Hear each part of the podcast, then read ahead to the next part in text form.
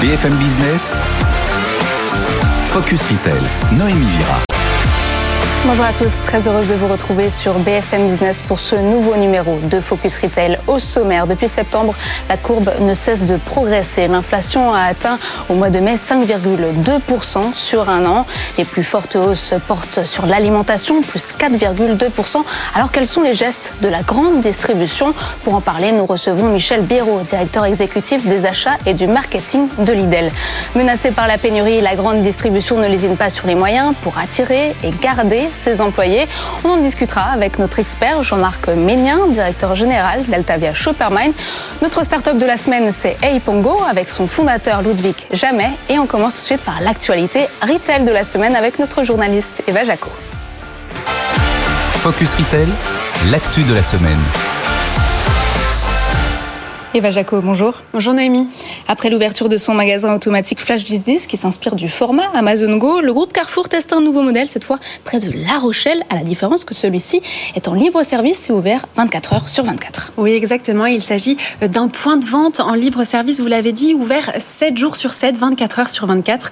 Il est situé sur le parking du Carrefour d'Angoulin, en Charente-Maritime, près de La Rochelle. Alors, ce magasin automatique s'appelle Carrefour Express. C'est une initiative locale il s'agit d'un partenariat entre euh, l'hypermarché et l'entreprise Ximity euh, qui crée des magasins automatiques de proximité. Alors ce distributeur robotisé propose une offre de 150 produits, 30% de produits de la marque Carrefour, 61% de l'offre est en snacking et 30% euh, de produits dits de dépannage et quelques références non alimentaires. Alors l'objectif ici, c'est de répondre à l'ensemble des besoins des consommateurs. Et permettre aussi aux consommateurs de trouver des commerces de proximité dans des zones périurbaines et rurales. Alors c'est vrai que ce nouveau format fait penser aux supérettes autonomes en conteneur rouge, euh, sans caisse et sans vendeur de la société Boxy. Oui, tout à fait. Les supérettes autonomes Boxy euh, se multiplient en région parisienne et dans les départements limitrophes. Le premier magasin Boxy a vu le jour en août 2020 à Gennevilliers dans une zone euh, industrielle. Alors depuis, Boxy s'est installé dans de nombreuses zones sans commerce. La jeune la jeune pousse compte à ce jour 30 euh, magasins et elle vise une soixantaine de conteneurs d'ici la fin de l'année, 1000 à l'horizon 2025 euh, et espère euh, étendre son idée à l'Europe, notamment en Belgique, en Allemagne ou en Suisse. La start-up Boxy qui vient d'ailleurs de lever 25 millions d'euros, des fonds qui vont lui permettre justement d'étendre son réseau de supérettes. Autre actualité, l'enseigne discount d'équipement de la maison, la Farfouille numéro 2, après Jiffy reprend son développement après deux années compliquées en raison de la crise sanitaire. La Farfouille annonce 30 ouvertures de magasins nouvelle génération. Oui, la Farfouille compte à ce jour 240 points de vente en France métropolitaine et souhaite développer son réseau pour en atteindre 400. Alors au programme des concepts magasins qui sont centrés sur l'expérience clients euh, qui mettent l'accent sur la déco sans oublier euh, l'ADN de discounter.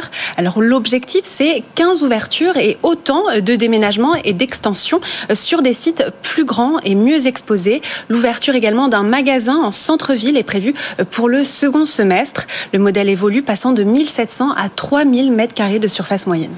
Entre les enseignes de discount, on le sait, la bataille est rude. Alors comment l'enseigne La Farfouille parvient-elle à tirer son épingle du jeu face à d'autres concurrents comme Action, alors l'enseigne dispose de 12 marques euh, propres dans l'univers de la maison euh, qui représentent un tiers du chiffre euh, d'affaires total et qui lui permettent de se différencier de ses concurrents. Le plan de transformation orchestré en 2018 porte porte donc ses fruits. L'an dernier, la foire fouille a connu une croissance de 18% par rapport à 2020 avec un chiffre d'affaires estimé à 260 millions d'euros en France signe que sa stratégie d'adaptation porte ses fruits. Alors ce mois de mai aura été le plus chaud jamais enregistré en France. Conséquence, les consommateurs se ruent sur tous les produits permettant de se rafraîchir. C'est le retour de la glace et vous avez trouvé un concept incroyable, les glaces volantes. Exactement. comment une glace peut-elle voler? Alors c'est euh, l'idée d'Unilever. Le groupe s'est associé au service de livraison ultra rapide par drone euh, de la start-up israélienne Flytrex. Alors les clients pourront se faire euh, livrer des glaces disponibles dans la vitrine virtuelle d'Unilever. Ça s'appelle The Ice Cream Shop. Et cette vitrine propose de nombreuses marques comme par exemple Magnum, Ben Jerry's ou encore Breyers. Alors ces glaces vous seront livrées en moins de 3 minutes par drone dans les zones qui sont desservies par Flytrex. Donc pour l'instant, c'est aux États-Unis, à Granbury au Texas et trois autres villes en Caroline du Nord. Alors à savoir que le marché mondial de la, de la crème glacée est en pleine expansion et devrait atteindre 122 milliards de dollars d'ici à 2031 contre 68 milliards de dollars l'année dernière.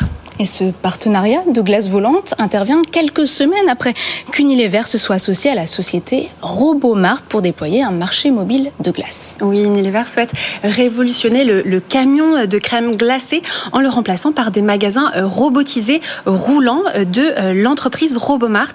Alors depuis l'application mobile de la start-up, vous pourrez héler un véhicule Robomart rempli de produits, puis déverrouiller les portes du véhicule, vous servir en glace et payer via une technologie de paiement qui est similaire à celle d'Amazon, Just Walkout, utilisée dans ces magasins sans caisse Amazon Go. Est-ce qu'on peut aussi avoir de la chantilly en supplément? Alors ça, je ne me suis pas renseignée, mais je pense que c'est possible de toute manière. J'espère des copeaux de chocolat aussi. Ah oui, et un petit peu de caramel coulant. Parfait. Merci beaucoup Eva Jaco. On vous retrouve la semaine prochaine et place désormais à notre expert. Focus Retail, l'œil de l'expert. Jean-Marc Ménien, bonjour. Bonjour, Vous êtes euh, directeur général d'Altavia Shoppermine. Alors, comment séduire et fidéliser les salariés Après plus de deux ans de pandémie, aujourd'hui, les collaborateurs euh, savent ce qu'ils veulent et aussi ce qu'ils ne veulent plus. La grande distribution ne lésine pas sur les moyens pour attirer, garder ses employés, quitte à faire des campagnes publicitaires. C'est le cas de Lidl, Jean-Marc. Tout à fait. Alors, globalement, si vous voulez, c'est quand même assez étonnant, alors qu'on ne parle que digitalisation du commerce et qu'on mm. se bat pour dire que la digitalisation n'ira pas contre l'humain. Et donc, actuellement, il y a un investissement bien entendu sur l'humain, sur les, collaborateurs, euh, avec deux objectifs. On va dire bien entendu les fidéliser, parce que le commerce est un métier difficile, sur lequel il peut y avoir quand même des, critères sociaux euh, assez sensibles. Euh, mais il y a également la montée en compétences, parce que justement, comme la digitalisation du commerce progresse, eh bien, il faut faire monter en compétences les, les, collaborateurs.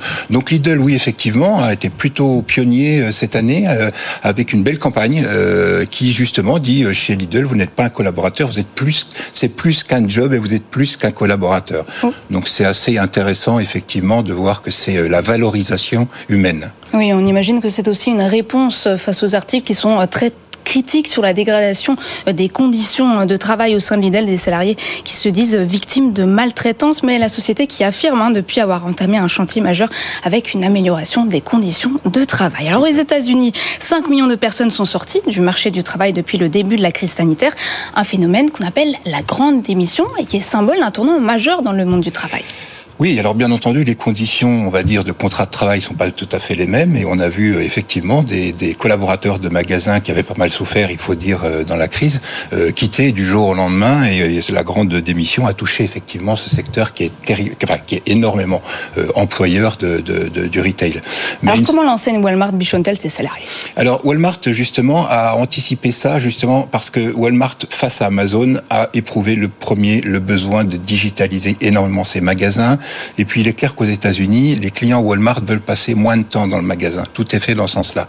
Donc euh, il y a eu beaucoup d'initiatives depuis 2016 par Walmart avec des chiffres impressionnants. Ils ont distribué, par, exemple, gratuitement, ils leur ont offert 780 000 euh, smartphones euh, Samsung, euh, non pas pour jouer à, Candy Crush, on va dire, mais vraiment pour à la fois être au niveau même des clients qui eux-mêmes ont un smartphone dans, le, dans la main, et puis des applications professionnelles spécifiques, la géolocalisation, le, la, la communication entre les collaborateurs. Chaque fois qu'on équipe des collaborateurs de magasins euh, de, de technique, on s'aperçoit que ça améliore énormément les conditions de travail et les, les conditions de communication. Ça crée vraiment un esprit de groupe.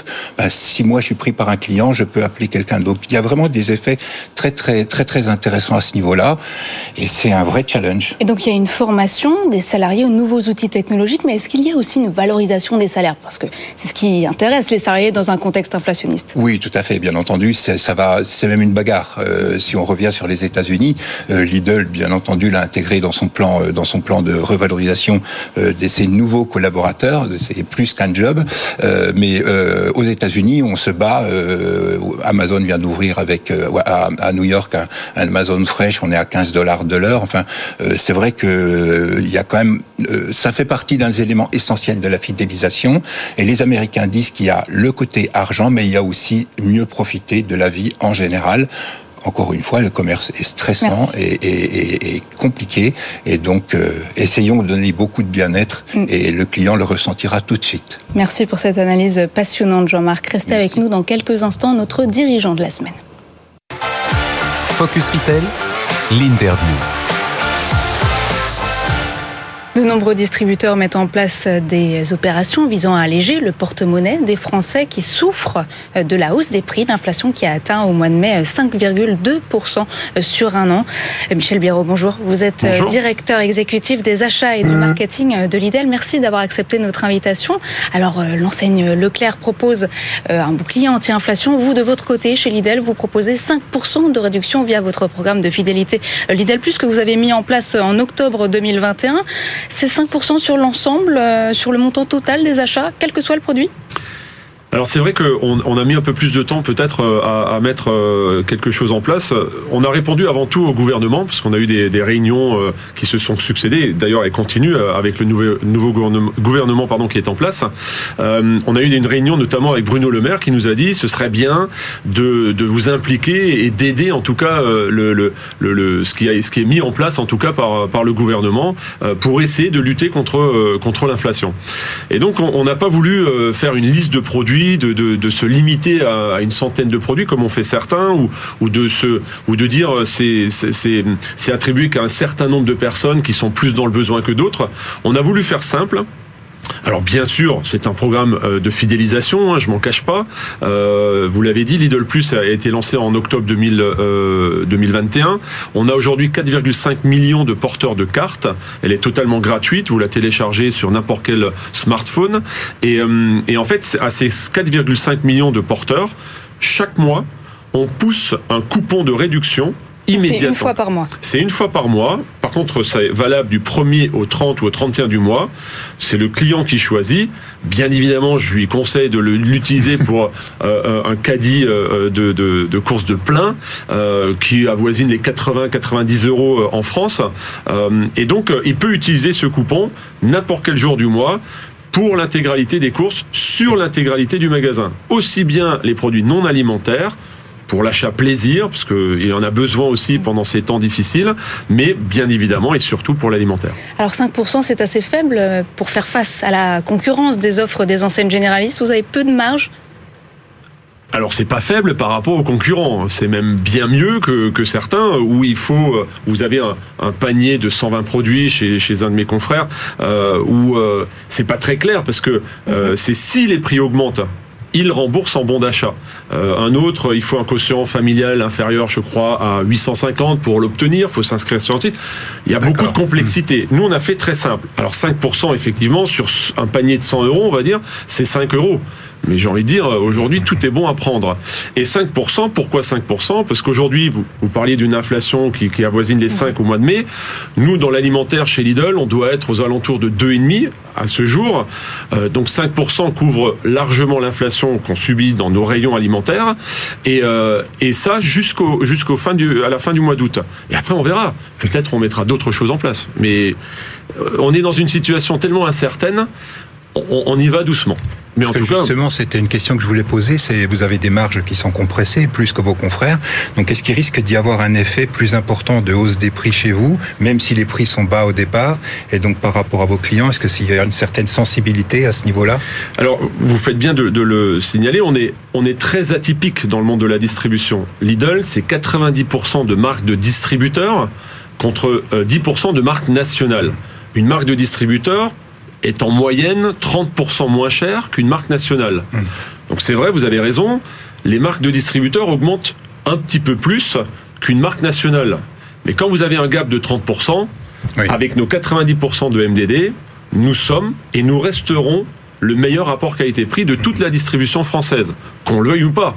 C'est mathématique. On a un panier de 90% de marques de distributeurs. Donc on restera toujours le moins cher. Et justement, vous parlez des marques de distributeurs. Vous avez apporté des baskets Lidl. Ce sont vos baskets iconiques alors oui, c'est une c'est une magnifique histoire qui a, qui a commencé en, en 2020. Euh, c'est nos collègues belges qui les ont mis sur le marché. Nous, on n'y croyait pas trop. Et, euh, et en fait, ce sont eux qui ont lancé la tendance. C'est eux qui ont lancé la tendance, tout à fait. Et, et plein d'influenceurs français, notamment des stars. Et, et, un, je peux le citer, c'est Djibril Cissé qui a qui s'est pris en photo avec les baskets, qu'il a posté sur son Instagram. Et là, c'était un déferlement d'appels. Tout le monde voulait nos baskets. Donc le temps de les fabriquer, le temps de les faire acheminer euh, jusqu'en Europe, on les a vendus fin d'année. On en a vendu plus de 150 000 en l'espace de 5 minutes, quoi. Et là, vous en, vous en... Ah bah depuis, on les refait euh, deux fois par an. Alors là, on a redessiné un petit peu la nouvelle collection, donc je vous, je vous dirai pas trop, mais vous allez la découvrir fin d'année. Euh, et il y a plein d'autres, euh, du coup, produits euh, logotés Lidl, avec notamment des, des, draps de, des draps de bain, enfin des serviettes de plage, des tongs, des claquettes, des chaussettes, des bonnets, enfin toutes sortes de, de produits. Et écoutez, ça, ça se vend incroyablement bien. Alors revenons à votre enseigne. Lidl est arrivé en France en 1989, puis vous avez changé totalement de cap en 2012 suite au scandale des steaks contaminés. Et depuis quelques années, le distributeur allemand est monté en gamme. Vous séduisez même euh, les classes les plus aisées, les classes moyennes, mais vous refusez qu'on euh, nomme Lidl comme art discounter. Pourquoi? Alors je refuse déjà qu'on nous nomme allemand. Je suis français. Nous employons 45 000 salariés français. Nous avons 75% de produits français. Donc on est d'origine allemande, mhm. mais moi-même je suis alsacien et je le revendique, euh, mais je suis français avant tout. Donc euh, effectivement, euh, alors on ne renie pas la période art discount. C'est avec ce modèle que nous sommes arrivés en France, vous l'avez dit, en 1989, un modèle qui nous a permis d'avoir une expansion très très forte à l'époque. Et j'ai envie de dire, les consommateurs avaient des habitudes différentes d'aujourd'hui le consommateur s'en fichait d'avoir un, filet de mignon de porc euh, allemand ou polonais. Aujourd'hui, il veut manger français. Donc il y a eu une période faste pour nous, euh, les années 90, les années 2000, où on a fait une expansion très forte. Et le modèle s'est essoufflé, mais parce que les consommateurs ou les habitudes des consommateurs ont évolué. Et donc en 2011, vous l'avez dit, on a eu cette euh, euh, catastrophe, ce drame qui nous est tombé dessus avec euh, une bactérie dans un steak haché. Et là, on a dit, il faut qu'on repense le modèle totalement, sinon on va disparaître. Et je pense pas que je serais aujourd'hui autour de avec vous pour parler de Lidl si on n'avait pas décidé de changer en 2012. Donc changement de cap total, sortie du hard discount. Et c'est vrai, du coup, j'aime pas trop quand on nous appelle encore hard discounter vous devenez presque un segment de magasin à bas prix, mais c'est un véritable segment maintenant du commerce qui va durer puisque la situation économique, pas seulement en France de manière générale, laisse la place justement pour des magasins à bas prix sans retomber dans le dans le cliché type des, des hard discounters allemands qui n'ont pas besoin de beaucoup bouger puisqu'il faut représenter je crois 40% de part de marché en Allemagne. En France, on a vous frôlez les 10 maintenant les deux locomotives, on va dire. Euh, mais la premiumisation, c'est vous êtes vraiment maintenant un segment à part entière de la distribution et, qui fait du qualitatif aussi, tant dans les baskets ou dans les lignes de produits que dans vos magasins qui sont complètement euh, retravaillés au niveau du concept. Il y a eu trois piliers dans notre transformation euh, ou dans notre changement de stratégie en 2012. Le premier, bien évidemment, l'immobilier. Donc, on a investi lourdement euh, pour euh, renouveler ou rénover notre parc, euh, qui était vieillissant. Il avait 25 ans. Le deuxième pilier, c'était. Les magasins aujourd'hui sont beaucoup plus spacieux, plus lumineux. C'est Alors beaucoup plus spacieux, oui. Ils ont doublé de, de, de, de super... 1300, 1400. C'est ça. 1400, c'est notre modèle aujourd'hui. et donc, par contre, l'ADN qu'on n'a surtout pas changé, c'est notre notre assortiment. On a 1900 références, on n'en aura jamais 50 000 comme nos, nos concurrents.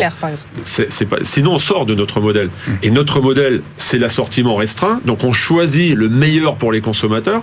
Et euh, notre modèle, c'est 90% de MDD, je l'ai dit tout à l'heure, et 10% de marque nationale. Et ça, on ne veut pas en sortir de ça. On n'a rien à envier aux marques nationales. On fait de la qualité, vous l'avez euh, souligné parce que le consommateur a changé ses habitudes, il veut manger français, il veut manger qualitatif. Et le prix est toujours important. Donc, on n'est pas le, on est, nous ne sommes pas du bas prix, nous sommes le meilleur rapport qualité-prix. Ça, c'est très important de le souligner. On a une cuisine de 2000 mètres carrés. J'en viens. On déguste en permanence des produits euh, tous les jours. C'est essentiel. Pourquoi? Parce qu'on fait 90% de MDD et parce que les gens, vous pouvez les attirer avec toutes les publicités du monde, mmh. mais pour les faire revenir, il faut que la qualité soit au rendez-vous. Et c'est pour ça qu'on travaille à fond la qualité. Une cuisine installée à Rungis. Merci beaucoup Michel Biérot euh, d'avoir été avec nous sur ce plateau. Tout de suite, le chiffre de la semaine. Focus Retail, le chiffre de la semaine. Le marché du hard discount prend de plus en plus d'ampleur en France. Parmi ces enseignes, deux distributeurs gagnent du terrain, notamment dans le secteur de l'alimentaire. Jean-Marc. Tout à fait, les deux locomotives, euh, Lidl et Aldi, Lidl, notre invité du jour, représentent 10% maintenant de la distribution alimentaire, la vente de détail en France, ce qui est énorme et on peut penser que ça peut même dépasser légèrement puisque des enseignes comme Supeco, par exemple, qui est une petite pépite du groupe Carrefour, ou des enseignes comme Norma euh, pourraient se cumuler et on pourrait penser, il est bon de penser qu'au-delà de ces 10% des deux euh, premiers acteurs du marché, on devrait de l'ordre de 11,5 à 12% assez rapidement, ce qui est une une part très importante compte tenu du poids de ce marché. Et on passe au concept. Vous nous avez parlé euh, tout à l'heure euh, du géant américain Walmart, moins connu, le détaillant euh, à la croissance la plus rapide au monde après Walmart. C'est un opérateur de supermarché espagnol au logo vert Mercadona.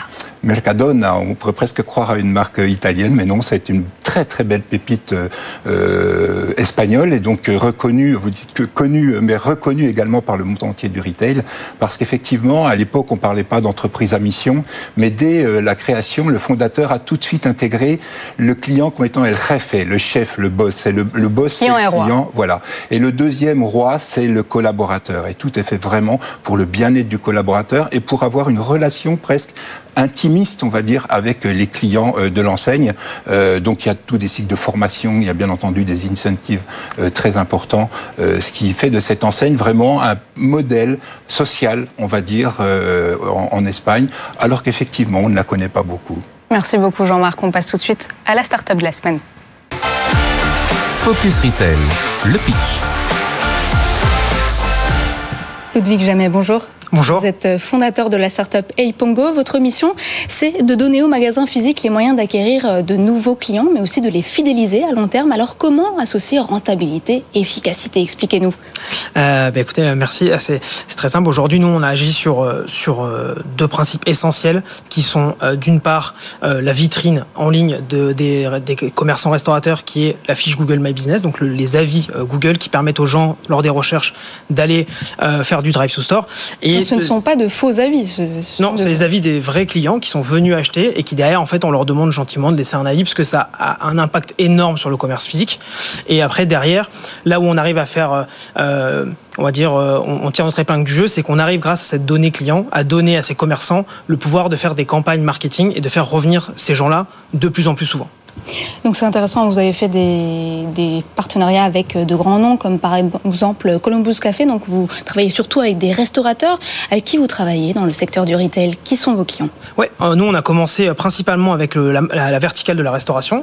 Aujourd'hui on a à peu près 1500, 1500 clients et on a maintenant on a une approche maintenant un peu holistique où on, on adresse toutes les verticales du commerce. Donc ça peut être les coiffeurs, les restauratrices, les barbiers, etc., etc.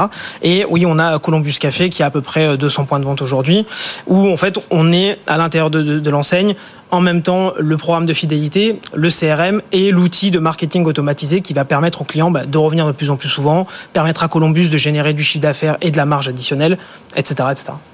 Vous dites que vous êtes RGPD compliant. Ça veut dire quoi exactement? Est-ce qu'on peut garantir la sécurité des données?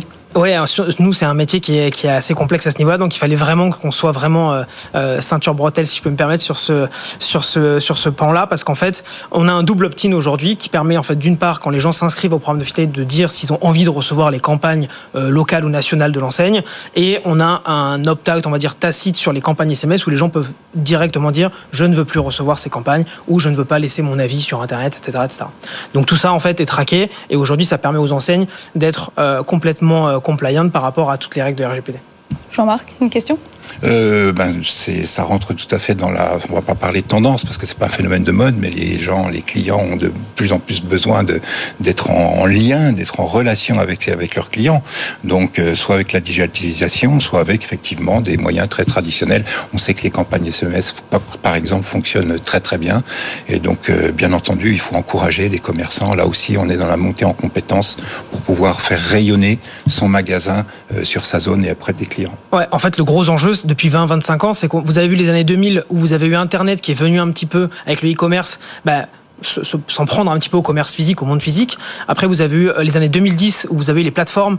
Euh, on cite souvent Uber Eats, Groupon, Booking, etc., qui sont des, des plateformes qui sont vitales pour ces gens-là, mais qui prennent un petit peu de marge à ces gens.